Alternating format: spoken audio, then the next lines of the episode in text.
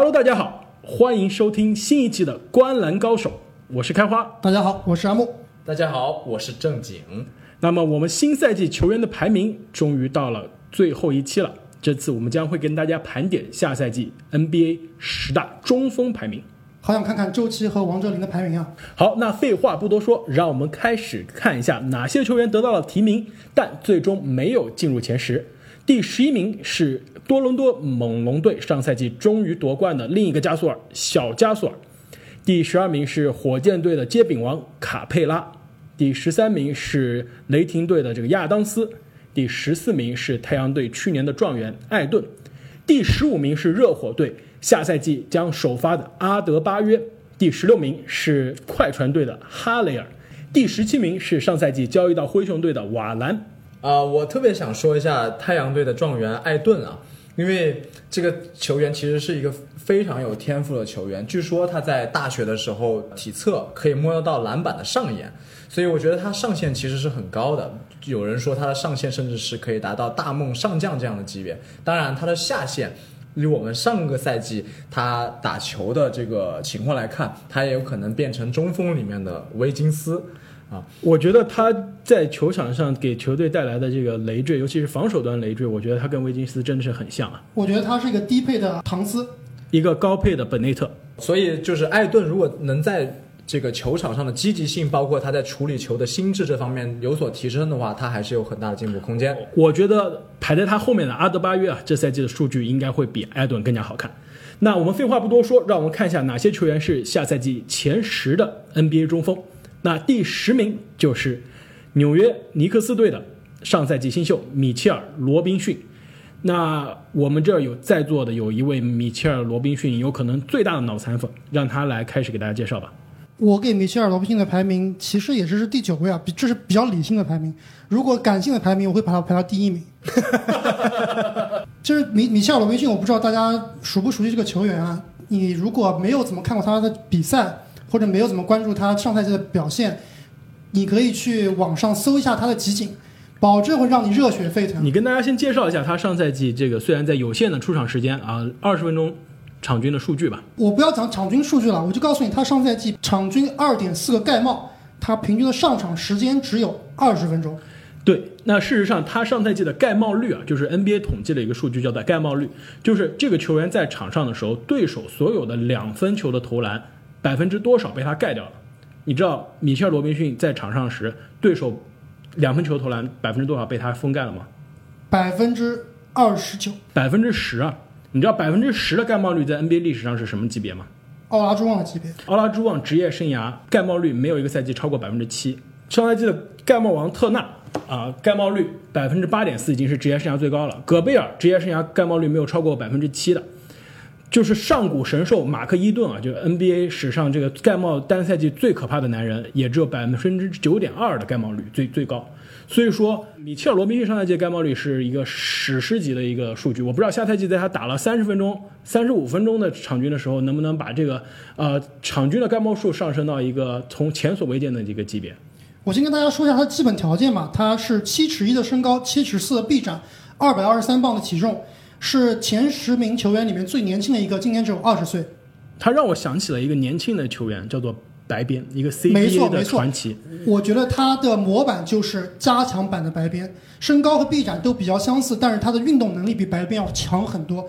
他的速度包括补防能力都非常非常的强。说到这个身体素质啊，我特别印象深刻的是有一场他对华盛顿的一个球，呃，队友给了他一个空接，但是这空接给低了，那么他在空中其实是完成了一个折叠挑篮，那么这个球把他这种大个子的身体柔韧性展现的淋漓尽致。但是当刚才呃你们两位吹了这么久的罗宾逊，其实有一点，他在高盖帽的同时，他也是一个高犯规的球员。他很喜欢跳，所以在选择防守的时机上面，其实还是有进步空间的。没错，刚刚说如果他下赛季场均打三十五分钟会怎么样？其实事实上他打不了场均三十五分钟，为什么他场？均三十五分钟估计就要有九个犯规了。没有没有，他上赛季场均呃每三十六分钟的犯规是五点七个，就是接近犯满了。所以说下赛季他如果保持这样的犯规效率的话，是没有办法留在场上的。所以这是他需要解决的最大的问题。还有一个不确定的因素就是尼克斯，我们之前也好几期分析过了，他们的前场人非常非常多，五个大前锋，五个大前锋，就是米切尔罗宾逊，他的上场时间其实是未必有保证的。对，而且至少有三个人可以打中锋的位置，两个人还是今年刚用大合同签来的，一个波蒂斯，一个兰德尔。所以米切尔罗宾逊，我觉得以上赛季尼克斯教练的这种奇怪的轮转来说，有可能就让罗宾逊打一个二十八分钟、二十六分钟，我觉得这是非常可能的。那但是我觉得二十八分钟完全可以让他排进前十了。没错，没错，没错。而且我相信这样的年轻球员，他在技术和这个就是对抗，包括力量，在经过一整年的 NBA 训练之后，会有所提高。那下一位球员呢，是跟米切尔·罗宾逊可以说是在年龄上、在风格上都是截然不同的另一个球员，那就是大洛。美国球迷啊，给他取了一个新的名字，很有意思，你知道叫什么吗？叫 Splash Mountain。大家说水花兄弟叫 Splash Brother，它叫 Splash Mountain，其实也是迪士尼很著名的一个一个过山车。就是说它是虽然长得跟山一样高，但它可以有水花兄弟一样的这个投射。三分，呃，上赛季呢，洛佩兹去了雄鹿之后，可以说打得风生水起啊。场均虽然这个十二点五分并不多，但是他的两点二个盖帽和两点三个三分球，这是我从来没有见到过的数据的组合，可以说是一个 NBA 史上最独特的三 D 球员。对，大家如果记得的话，我之前在讲大前锋里面，我讲过，乐福是我觉得篮板和三分结合的最好的一个球员。那么大洛就是我觉得盖帽和三分结合最好的一个球员。没错，他的这个三分球还不是从小就有的，他在 NBA 之前基本上是连续好多赛季，每个赛季只进零个三分球，然后过去练出来的过去这五个赛季是变成了进了一个，进了两个，突然一下进了一百三十四个、一百一十二个和一百八十七个。上赛季一百八十七个这个全赛季的三分球，放在十年前的 NBA，这可是就是后卫都打不一定能打出来的水平。上个赛季雄鹿之所以从一支优秀的球队进阶到一一支精英级别的球队，我觉得除了字母哥的爆炸增长之外，大洛在外线这个对空间的撕扯以及他对防守的贡献是功不可没的。上期我们提到了格里芬是一个转型非常夸张的球员，但是大洛在他职业生涯初期篮网的时候，他是其实是一个主要靠低位被打的球员，他现在完全变成了一个三分投手。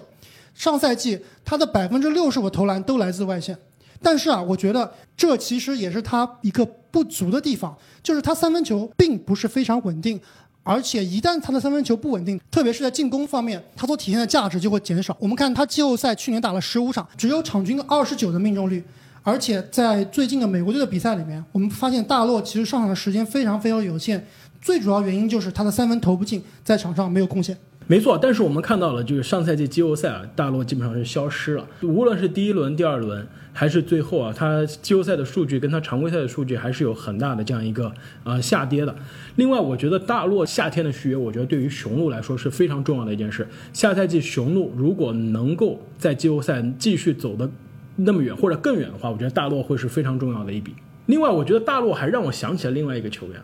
我觉得如果大姚健康的话，我觉得大姚职业生涯的后期赶上 NBA 这样一个风潮的话，他很可能就变成大洛这样的打法。他已经证明了自己可以投投三分，但是我觉得姚明如果是大洛打法的话，真的太浪费他的天赋了。对，大洛是个传说中篮板都没有基德多的球员。好，那说完了大洛之后呢，我们再来看一下另外一个跟大洛基本上是风格一致，就是肤色不一样的球员呢，就是排名第八的步行者的特纳，也是今年夏天跟大罗一起来美国国家队的这个特纳。刚刚说了，米切尔·罗宾逊是我非常非常喜欢的球员，可以算是我的宝藏男孩一号。那特纳就是我的宝藏男孩二号了。如果感性的来排的话，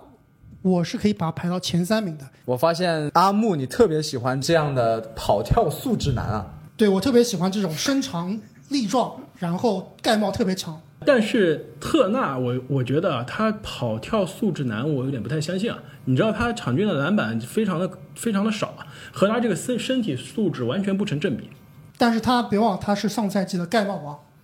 对，场均二点七个盖帽。而且他的协防非常具有威慑力。但是你们觉得他跟萨博尼斯放一起搭吗？其实我们今天这个提名都没有提到萨博尼斯啊。其实我觉得萨博尼斯也是一个非常有前途的啊、呃年轻的 NBA 内线。我觉得他跟这个特纳两个人在一起是非常非常的一个奇怪的一个组合。我觉得萨博尼斯更适合打大前锋，而不是中锋。他的我身倒是觉得萨博尼斯更适合打内线。他是适合打内线，但是他作为一个防守的五号位，其实是啊、有一点吃亏。有一点吃亏，手太短。对，手太短，而且力量也不够强。还有你们知道，特纳啊这个过去这几个赛季一直都打季后赛，但是他季后赛的数据真的是丑的不能看。上赛季季后赛首轮啊，他就场均九点八分、六点三个篮板，这对于球队的首发中锋啊打了场均三十多分钟来说，这也是太难看了吧？但是我其实还是对他的未来很有信心的，毕竟他的年龄只有二十二岁，是我们前十里面仅次于米切尔·罗宾逊排名年龄倒数第二小的。在这个年龄段就多次经历季后赛，我觉得对他的成长确实是很没错而且我刚刚提到了美国国家队，不知道大家最近有没有关注？他在美国国家队的表现，其实是我认为啊，在整个美国国家队里面是让我最惊喜的一个球员。你不得不否认的是，嗯、在飞霸的规则中，中锋可以一直站在禁区里面，所以对他这种盖帽好的来说非常有优势。另外，飞霸的这个三分线啊非常的短，对他这种有投射的中锋来说也是非常的有有友哎好，你提到他的。投射，其他其实是一个非常非常好的三分手。我们刚刚提到洛佩兹，啊其实是代表了现代篮球空间五号位的一个比较典型的一个球员。但你知道，其实特纳的三分球比他的更好，他上赛季的三分球命中率是有百分之三十八点八，真的非常非常高。防守就更不用说了，像我刚才我提到了，他是盖帽王。我觉得在联盟盖帽里面啊，第一档只有三个人：特纳、罗宾逊和戴维斯，AD。我觉得他的三分命中率虽然非常高，但他的产量其实是严重不足的。也就是说，上赛他对季就进了七十六个，对，所以也就是说，他对对手的这个威慑力其实是不足的。他其实只是在出了机会没有办法的情况下投一个。这一点我非常同意啊！我之所以能把特纳放在这个大洛前面，我是觉得他年轻啊，这个进步的空间更大。但事实上，大洛的这个三分的威胁是比特纳大很多的。有我看了一个非常有意思的新闻啊，说这个特纳他有在自己练习瑜伽，所以他对这个身体的柔韧性其实是非常重视的。那么我觉得他在今后的这个发展里，防守是他立足的根本。那么他只要不断的提升这个他进攻方面的影响力，他的排名或许还可以上。他练瑜伽这件事儿已经说了三年了啊，然后他三年之后，现在练了瑜伽是更柔软了，导致他抢篮板变得更软，连篮板都抢不到了。好，可能就是带来了那说完抢不到篮板的人，让我们来看一下一个统治篮板就可以统治全场的男人，那就是樱木花道，庄神。庄神上赛季的数据啊，其实大家都忽视了，是个非常漂亮的数据，那就是十七点三分，十五点六个篮板，一点四个助攻，但是一点七个抢断，一点七个盖帽。这个数据我觉得放在这个我们中锋的名单里，真的是非常非常的亮眼啊，我觉得庄神其实是前十排名球员里面，最被低估的，我觉得最无趣的一个人。真的吗？如果是十年前我们看到这样一个人，几乎所有的球队可能都要抢破头来抢这个球员。你看一下过去啊十、年甚至二十年的篮板王，基本上都是那种这个篮板很强，而且防守非常非常优秀的球员。本华莱士，包括霍华德这些人，他的防守都非常非常强。我们看这个庄神，他到底能不能当这个本华莱士的接班人啊？哎，那你这个就非常的有趣了。大家都说庄神的防守不好，但是我告诉你，庄神的防守其实非常好，一点七个抢断，一点七个盖帽，我们先不说。过去两个赛季，庄神常规赛的防守的赢球贡献值连续两年 NBA 第一，这个是大家从来不说的。另外，他一点七个抢断，上赛季是什么水平？在中锋里肯定是无论如何是第一名了，对吧？那我让你问一下，上赛季这几个球员谁的抢断更多？你排个名，字母、追梦、库里、洛瑞和庄神。我选追梦。我告诉你，庄神比这四个人都多很多。一点七个抢断是什么样的概念？不仅是在中锋中排名第一啊，在所有球员中也是可以排到前十的这样一个水平了。然后我另外还想说的一点就是庄神的这个十五加十五的这个数据，上一季十七加十五，而且他已经两次了。你们知道 NBA 九零年以来有多少次有球员单赛季可以达到得分篮板双十五的成绩吗？我告诉你，一共只有四次，一次勒夫，一次这个九十九十年代的这个上古神兽凯文威利斯，另外两次都是庄神。其实你不能光看数据啊，你应该多关注关注大地的 Instagram。每次大地把庄神打爆，他都会在 Instagram 调侃他。而且我觉得庄神上赛季其实他的传球是被低估的。其实，在格里芬去之前的那个赛季，庄神场均助攻是有三点多个，然后格里芬去之前，他是一度场均四点多个助攻，然后格里芬去了之后，把这个组织前锋的责任拿起来之后，庄神的这个。啊、他的助攻变少了，但是大家可以看到，在球场上，庄神是一个策应非常棒、活很细的一个糙汉。哎，你既然提到了格里芬啊，我有个问题，你觉得庄神和格里芬的搭配和当年格里芬和小乔丹的搭配哪一个更强？我觉得小乔丹从来没有现在的庄神那么强。我觉得小乔丹其实他的人气，大家对他的这个喜爱更多是他打球的球风，球风更好看。庄神真的是很无聊的一个球员，我在 NBA 二 K 里是从来不想选他的，但是我觉得他在球场上的作用是完全被低估了。庄神他的确像刚刚开花说的，他是一个数据上面的神兽，不但是有场均十七加十五这样的禽兽数据，更是经常打出双二十的这样的数据。而且确实刚刚也提到，在格里芬来之前，其实庄神是有想要转型成为球队的进攻中轴，去支配球、去处理球，但是。格里芬来了之后，相对来说占据了他一定的这个呃戏份，那么从更直观的角度来说，这样的一个禽兽数据，那么他在季后赛的表现是怎么样呢？去年我看了他的季后赛，基本上我只有四个字来形容，就是无所适从。他在季后赛里面基本上是被治得服服帖帖的。庄神今年刚刚过二十六岁啊，我感觉他已经到了一个瓶颈期。你们觉得他到底还有没有进步的空间呢？我觉得他还是有进步空间的。如果他在进攻端能开窍的话，其实我觉得可能未来两赛季他达到职业生涯真正的巅峰的时候，他可能能打出二十加十五的这样的一个数据。那说完庄神之后呢，我们来看一下第六名是谁呢？那就是马刺队的阿尔德里奇。上赛季呢，阿尔德里奇再次扛起了马刺队的核心，他场均了二十一分、九个篮板。二点四个助攻的数据呢，是典型的阿尔德里奇数据。但我不得不说的是啊，我非常奇怪，发现他在我们的这个高阶数据中啊，其实排名很低啊，他的这个正负值居然是我们前十中最低的。大家对此怎么看？因为阿德他最主要的进攻手段其实是背身的两分球，弧那么顶两分，对，那么这个一定程度上在现有的这种魔球大行其道的情况下是拉低了他的效率。但是非常适合马刺的风格。但我不得不说，我觉得这种打法它其实是比较适合季后赛的。他的这个背身强点啊，能有力的改变对方的防守阵型，需要对手来进行夹击的。印象中他有一年打火箭的季后赛，可是打得非常好，把霍华德打爆了。对，哎，但是不得不说啊，我现在我就我觉得我们想到了上次说马刺的下赛季啊，我们都不看好马刺，啊但是我觉得这个很大的一个责任呢，我觉得其实是马刺的选人和用人。马刺他现在有很多球员都是不会投三分球的。阿德作为一个四号位，现在其实 NBA 四号位不会投三分是一个短板。阿德哎，我觉得这个非常诡异啊！对，当年三分赞。还有个都在，还有他们的穆雷也不投三分，对吧？他的那个怀特三分其实也不行。只有米尔米尔斯，阿尔德里奇其实一半时间在中锋，一半时间在四号位。他如果是站四号位，跟他们的那个波特尔一起上场的话，就是个灾难。